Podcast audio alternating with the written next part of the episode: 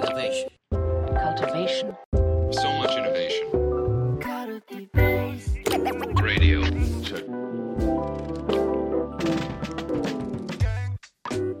皆さん、こんにちは。皆さん、こんにちは。安西です。みなべです。はい。というわけで、カルティベースラジオのマネジメントラジオやっていきたいと思うんですが、はい。ここまでずっともう漫画の話しかしてないから、もう漫画のラジオみたいに なってあ、ます。そうですね。はいはいはい。ねなんかオフラインで会った人でもなんか、次は何の漫画なんですか？って聞かれるようになっちゃいました。まあ、あれね、フォーマット的に結構ね、うん美しいからね、うん永久にあれ、多分100回くらい配信できると思うんですよね。いくらでもいけますよね。永久にいけちゃう。うんはい。あらゆるキャラクターに問いかけ続けるっていうはいゲームが確率ちょっとされつつある。されつつあるからね。だからね、あのシリーズでね、あともう一人残ってはいるんですけれども、ちょっとね、それをやる前に、ね、ちょっと気分転換的にアイスブレイクしたいなと思って、ね。別の問いをちょっと話していこうってね、そうそう。思いましたよね。そうはい。あれ結構あのと特定の人には刺さってるんだけど、はい。置いていってリスナーが絶対いるはずそうですね。うん。あのは最近あの、弊社に研究開発本部にトーナンというメンバーが、マネージャーがいて、はいで、トーナンさんが僕にワンオンワンで教えてくれたんですけど、はいこのラジオについていくために、あの、新しいアニメを見続けなきゃいけなくて辛いって言ってました。はい。大の大冒険全部見たらしいですよ、ちなみに。すごいっすね。ポーナンさん、サザエさんとかも全話見たとか言ってましたよ。かそう。はいその野球しようぜっていうフレーズをし自分が知らなかったということだけでも、はいサザエさんをずっと見続けて、今、ドラゴンボールを見てるらしいんですけどね。はい。やばいね。っていう、ちょっとキャッチアップコストが高まってる気がするんで、違う話をしたいなと思うんですけど、はい。あの、今、ちょうどね、年始、新しい年度が始まってっていうタイミングだと思うんですけど、耳ぐりは、あの、あれですよね、3月期初なんで、2月期末、3月期初なんで、ちょっと1ヶ月早く年度末を終えて年度始まりをしてっていうタイミングじゃないですか。そうですね。えーこの時期間ってなんかこう半年間とか1年間を振り返りながら、まあ新しい年度の経営計画立てたりとか、まあ部署ごとに目標を立てたりとか、目標設計をすると思うんですけど、うんうんうん。結構この目標を立てる、目標を設定するっていうところめちゃくちゃ、なんかこう、ナレッジがブラックボックスだなと思って、かつしかも、その後の1年の現実を決めてしまうのが目標設定だと思って、ちょっとなんかそのあたり、勘どころを喋りたいなと思うんですけど、結構この辺、はいはいはい。みなべさんの課題感っていうか、社内見ててもか感じないですか？ね目標設定。あの、レビューフィードバックはすごいしますよね。普通に目標設定のね。あの、なんだろうな。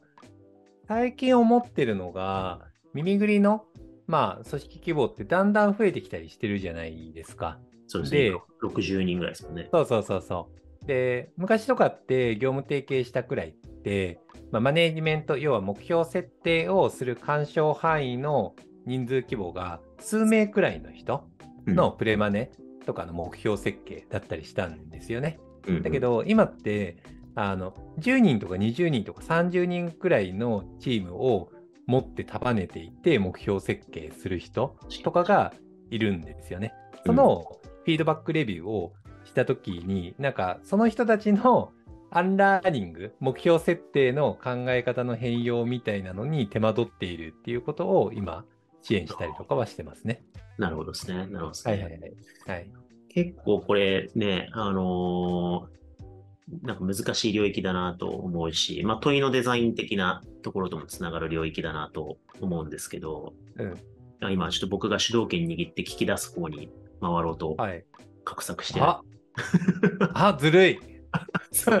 はいイントロを最初にみなべさんに取られると僕が答えるっていう、はいすごい受動的な関係性になるんで、今一生懸命はいはいイニシアチブですけどね。などなんか、じゃあこう、みなべさんがフィードバックする、レビューするマネージャーが、ちょっとこんな原案で目標設定考えてるんですけど、って言ったときに、なんか抜け落ちてる視点とか、ちょっとこれいけてないなと思うのって、なんかどういうとこにあるんですか？あのね、なんか、大体うん、大体、このパターンが多いですっていう話を言うと、うんミッシーっぽい雰囲気がある OKR 出してくんだよね。なるほどね。はいはいはいはいなんかこれもあれもそれもどれもこれもこれもあれもめっちゃ入れてますみたいな。あおーなんかちゃんと作ってる感ある気がするなーみたいなあ感。じ。レビューする気が一切起きないみたいな感じ。うん。で、なんかでもこれで走ったら多分本人もあんまり整理できてないし、なんかこれをチームに渡されてもメンバーとかも困るかもなーみたいな感じうんの、なんか謎の密集感のある OKR みたいなことが多いですね。あだから逆に問いかけで、つまり、あの、これを一言で、フォーカス何をしたいんですかっていうと、答えられないっていうケースがめっちゃ多いですね。ああ、めっちゃそれはあるかもしれないですね。うん、なんか、問題を網羅的にし、1年間を振り返ったりとか、現状をいろいろ見立てて問題を網羅的に指摘して、なんかそれがやっていくべきことに転換はされてるんだけれども、なんか肝がわかんなかったりとか、はいなんか僕も結構け、結局何が解くべき課題なんだっけ？みたいなことをよく聞くことがあるんですけど、なんかそこの焦点がよくわからんって感じですかね。そうですね。あのね、これシンプルに、あのね、抽象火力の課題だなって思っていて、はいはい要は結構スモールチームとかプレイングマネージャーとかしてたケースって、まあ、課題がいろいろ自分の目視できる範囲で並べてで優先順位を決めてで高い順から消し込んでいくっていう目標管理のやり方で成り立つんですよね。でも、あのそのやり方で数十人とか、まあ、十何人とかのマネジメントやろうとするとミッシーにすると膨大な量になっちゃうんですよね。で、それを優先順位順に指差し確認で消し込んでいくって、まあ無理があるんですよね。うんだから、ちゃんとこの膨大にある数十数百の問題とかがあるんだけれども、これを抽象化したら、つまりどういう問題なのかっていうのを上の、ツリーの上のところに行って、それを一つ消し込む、ワンイシューとして、ビッグイシューとして消し込もうみたいな、うんだからその抽象化力に結構、なんか手間取るみたいなうんことがすごいあるのよね。ああ、わかる。なんか言ってること同じでも、うなんかその、そのレイヤーで表現すると違うんだよな、みたいなのって結構ありますね。はいはい。あります、あります。そうするとなんかタスクリストみたいになっちゃったりして、はい。なんかテンションが上がる目標にもなんないし、なんか結局それをやっていくうちに視点が分散しちゃって、ホワイが消失しやすい目標設定になっちゃってるなとか、そうですねそうになりますよね。あと、もう一つあるのが、じゃあこのフィードバックを抽象化するとどういうことですかね？考えてきてくださいってうん持たせて持ってくると、スローガンになっちゃうんだよね。なるほど。はいはい。なんか組織づくり頑張るとか、なんかこう、なんか名コピーみたいなコピーライティングが入ってて、いや、そういうことじゃないみたいな。うんなんかそういう抽象化って、なんかそういう横推移したような言い換えみたいな話じゃなくって、問題の肝みたいなのを本当にいろんな十何数百とかなんかそういうのがあった時にギュッて詰めて、一つ一番大きい要因になんか全部包含するならどういうことかっていう、なんか本当に肉厚な目標を作るみたいな感覚なんですよね。うんうんうんうんうん。それの感覚はなかなか難しい。なるほどね。はい。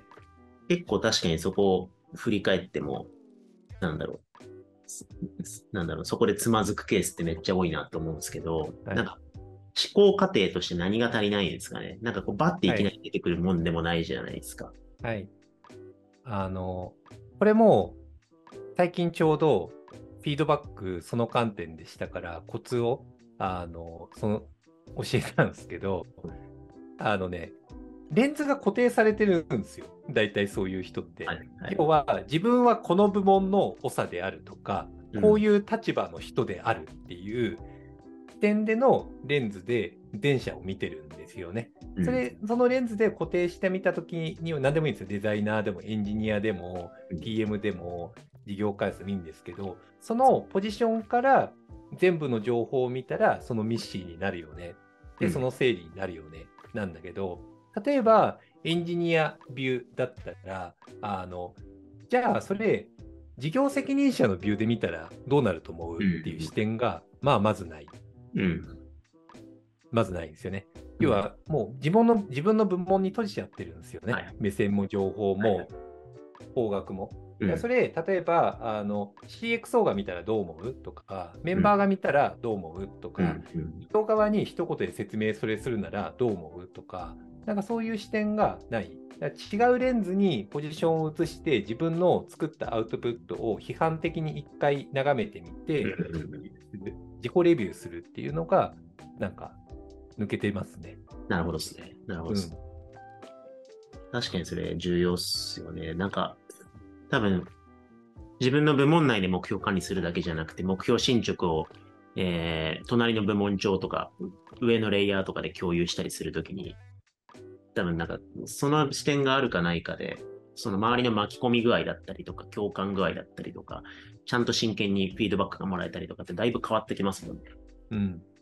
かそうがないとなんか、あ、そうなんですね、頑張ってくださいっていう感じで割と、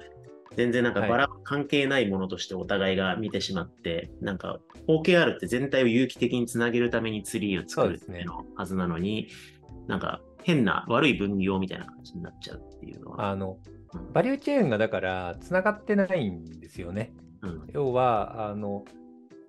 スモールチームとかやってた場合って自然に上の人がバリューチェーンとかつなげてくれてたんですよ。うん要は自分のチーム内に一定フォーカスしたとしてもなんかチーム同士が連携できるような循環を作り上げるっていうことをしてくれてたんだけどでもちゃんとなんかこう一定の部門組織運営をした OKR を作るって結局経営企業だったり組織全体においては部門がそれぞれがつながり合って価値を生み出すっていう流れがあるからそれをちゃんと捉えないとすごい細力化しちゃうんですよね。うん。だから部門その部門が会社組織全体のバリューチェーンから外れちゃう状態になっちゃうから、まあ、そうなるとインパクトが落ちちゃうんですようんうんね。うんチーム戦なんですよ、うん OKR っていうのは。うんまさにまさに。いや、でもそれ重要です。なんか、僕自身の暗黙知、今ちょっと言語化されたので共有するんですけど、あ、ずるい。なんかえ？人の暗黙知ひたすら出して言語化するパターンだ。ずるくないでしょ。ちゃんと言語化して共有するんだから。はい、ありがとう。そう。だ僕で言うと多分あの僕は研究開発本部を鑑賞していて、だから耳ぐりがどういうふうなロードマップで研究をしていくか、それがどういうふうに事業とか組織に、えーフィードバックしていくかっていうことを考えるんで、まあ、具体的に言うと何の研究にどれぐらい投資するかを考えなきゃいけないわけじゃないですか。うんで、それ考えてる時のなんかシミュレーションで思ったんですけど、結構常にプレゼンを想定して作ってるなと思ってて、プレゼンっていうか、はいはい。なんか、どう喋るか。みなべさんに原案を喋るっていうのもそうだし、経営会議で、耳ぐりの今研究していこうと思ってるテーマってこれなんですよねって喋るとか、あと自分の研究開発本部のメンバーたちに喋るみたいに、なんか、ストーリーテリングできる目標になってるかどうかっていうのが結構僕の中のラインとしてあるなと思ってて、なんかしっくりきてない時ってうまく喋れなさそうな感じがして、これだとちょっとまだ共有に耐えないんだよなっていう感覚があって、結果、そこで喋るイメージが湧いたものって、なんか、さっき言ったレンズの要件を満たしたものになるなって感覚がありますね。あのーもう、もう深掘りしたいんですけど、うん。深掘りと、なんか、目標設定でよく言われることのはいバッドパターンの話があるんだけど、はい深掘り、多分さっきの安西さんのプレゼンって一般的なプレゼンの感覚と違うんだろうなって思っていて。よく言われるバッドパターンで、目標設計のバッドパターンで、なんか口伝的に言われるのが、あいつめっちゃプレゼンしてくるよね、みたいな こと。それはもうダメなんですよね。うんうん、なんか目標設計とか評価面談とかプレゼンしてくる人はダメな例ってよく口伝的に言われるんですよ。でも多分それではなくって、なんか安西さんのなんかなんか語りストーリーテリングって、要は触発が起きたりとか、対話がそこに起きるんですよね。うんうんうんうん一方通行では全くないうんタイプなって思ってそのストーリーテリングとかプレゼンとか、どういうイメージなのかっていうのを深掘ると、なんか、暗黙知がよりそうな気がした。はい。まあ、それで言うと多分まあ、完全バッドパターンは、僕が目標を作り込んで、なんか資料を作り込んで、経営会議でガッて喋って通す。メンバーにもガッて喋って納得させるみたいなのは、はい。多分最悪だと思っていて、はい。なんかやっぱり目標設定する期間、リフレクションしつつ目標設定する一定のまあ期間があるわけじゃないですか。1ヶ月間とか、なんとなくはい、年度末のこの月はずっと目標を考え続けるみたいな。まあその中に、まあ、定例ミーティングとかワンワンとかがあるんで、なんかこう、何週かコミュニケーションを回す必要があると思ってるんですよね。うんうんだから最初に頭出し的にちょっと種になりそうな話をしてみる。で、それについてなんか、どういう反応があったりとか、どう思うのかを聞いて、うんなんか一定ショート対話みたいなことをする。で、もうちょっと膨らました話を作ってみたいな感じで、ちょっと育てていく感覚なんですよね。はいはいで、ある程度まとまったところで、それっぽいスライドにまとめて、ちょっと来、来期のとか、まあ、FI25 に向けて、こういう研究テーマ考えてるんですけど、って喋るっていう感じで、なんか膨らまして喋るんはいはいはいですよね。で、その膨らましたときに、多分まあ経営会議で聞いたら、あ、耳ぐりの経営とか、その我々でいうところの CCM 実現するためにその目標が最適だね、合理的だねとか、はいなんか良さそうだねって、うん。えっと、経営レイヤーの人は思うし、メンバーに話したときに、あ、自分がやりたいテーマがちゃんと反映されてるわ、つって、って思えるみたいな、なんか多面的になんか、あ、なんか、こう、話してたことがちゃんと目標に昇華されたなって、ステークホルダーが思えるストーリーに育てていくっていう感じですかね。はいはいはい。だからそこまではなんかプレゼンっていうよりかはちょっと頭出しして、聞いて、対話して、で、試しに作ってみて、聞いて、とかして、で、作り込んでってストーリーテリングするみたいな感じのイメージかもしれないですね。はいはいはいはいうん。あの、まあの、面白いなって思ってて、あの、ちょうど僕、ある会社さんの経営人材育成の支援したりとかしてるんですけど、そこで結構ボトルネックになるのが、はい。あの、経営層と対話をできるかどうかってよく言われたりするんですよね。はいはいはい。で、さっきの話が結構それに噛み合うなって思ったんですけど、一つの側面ですね。うん要は、あの、目標設計があんまり経営にインパクトできない人の特徴的にあるのが、なんか、すげえ潜って潜って潜って潜った上で、急にドキュメント出してきてプレゼンしてくるんですよね。はいはいはいはい。えどういうことみたいになっちゃうんですよね。じゃなくって、ちゃんと初期の段階から対話を重ねて、でそれもちゃんと芯を食っているものになっていてで、それをインタラクションすることによって一緒に作っていくっていう、なんかその感覚があるんですよね。あそうですねな。んで、それが一つの壁になるっていうのがあって、でもう一つがやっぱり、まあ、トップでちゃんと目的をディレクションしていくって上で、そういう対話は重要なんだけど、やっぱりチームを動かす上では、ボトム、ちゃんとそこの総括を受け取ることも重要で、こんな感じでどうかなっていう、うんこのね、目標にしたときに、なんか倒すイメージは輪っかだったりとか、アイデアをもらったりとかして、でそれによって血肉を入れていくっていううん。プロセスもすごい重要だったりはして、まあそれも結構ボトルネックになったりとかするから、なんか、そうですね。はい、あ噛そういうと。はい。やっぱ、その目標設定期間って、各層がそれぞれのレイヤーでリフレクションして次の目標を立てるじゃないですか。個人は個人でうん自分の個人のリフレクションして、評価面談とかがあって、来期の個人目標とかやりたいことがあって、で、部門は部門でみたいな。で、経営は経営で同じことを同時並行ではい。やってるんで、なんかその入れ子構造を並行しながらつなつなぎ合わせていくみたいなはい。なんか血を通わせていく感覚があるんで、なんか自分が立てなきゃいけない目標を軸にやるはやるんだけれども、なんか、まあ、自分のメンバーの個人目標も立てるのに支援しながら聞いて、この個人目標を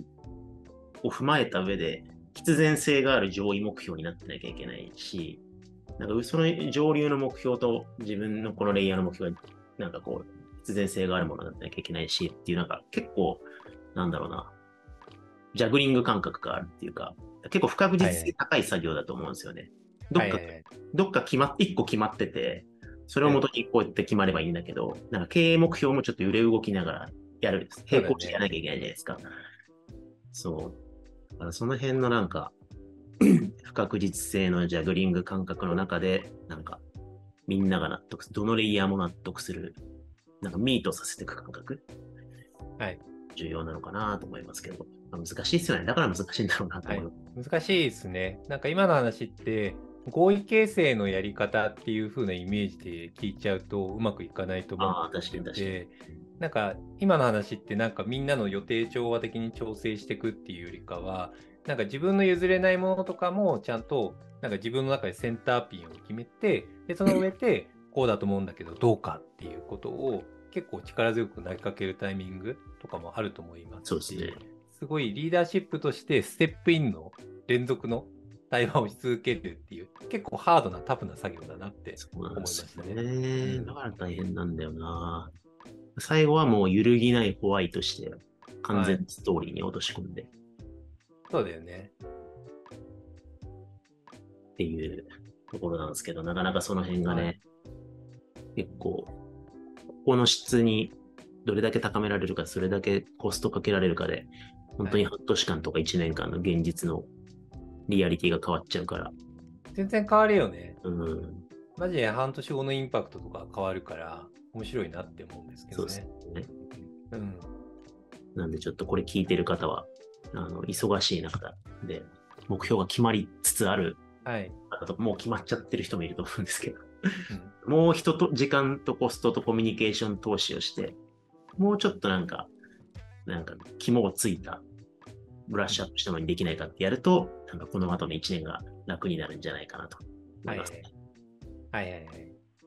あの、ももう、もう一言っていいあのね、今締めにかかっちゃってたけど。地名かかってたよね。はいもう一だけ頭にの思い浮かんだやつだけ出すんだけど、あの、ある人と話してた時に、パってこれが、あの、フレーズ的に出てきたんだけど、やっぱり目標設定とかそういうのって、まあ、抽象化力だったりとか、まあ、子猫で作り上げていくみたいな感じだけど、それってマジで、あの、スポーツ感あるよねっていう話をしていて、本当にめっちゃいい抽象化して目標設定をした時の感覚ってもう野球のバットを振ってインパクトミートをマシンで捉えたみたいなのが、マジでわかる謎のスポーツ感覚があるよねってはいはいはい。いう話で、そのミートをした時の破壊力というか圧倒的なインパクトが出る感じみたいなのすごいし、あちょっとちょっとずれた気がすんなみたいな時ってやっぱりインパクトがめっちゃ出なかったりとかするから、うん。うん、マジでスポーツだねっていう話をしてました。なんか、あのー優秀なマネージャーって、いろんな問題にね、複雑な課題に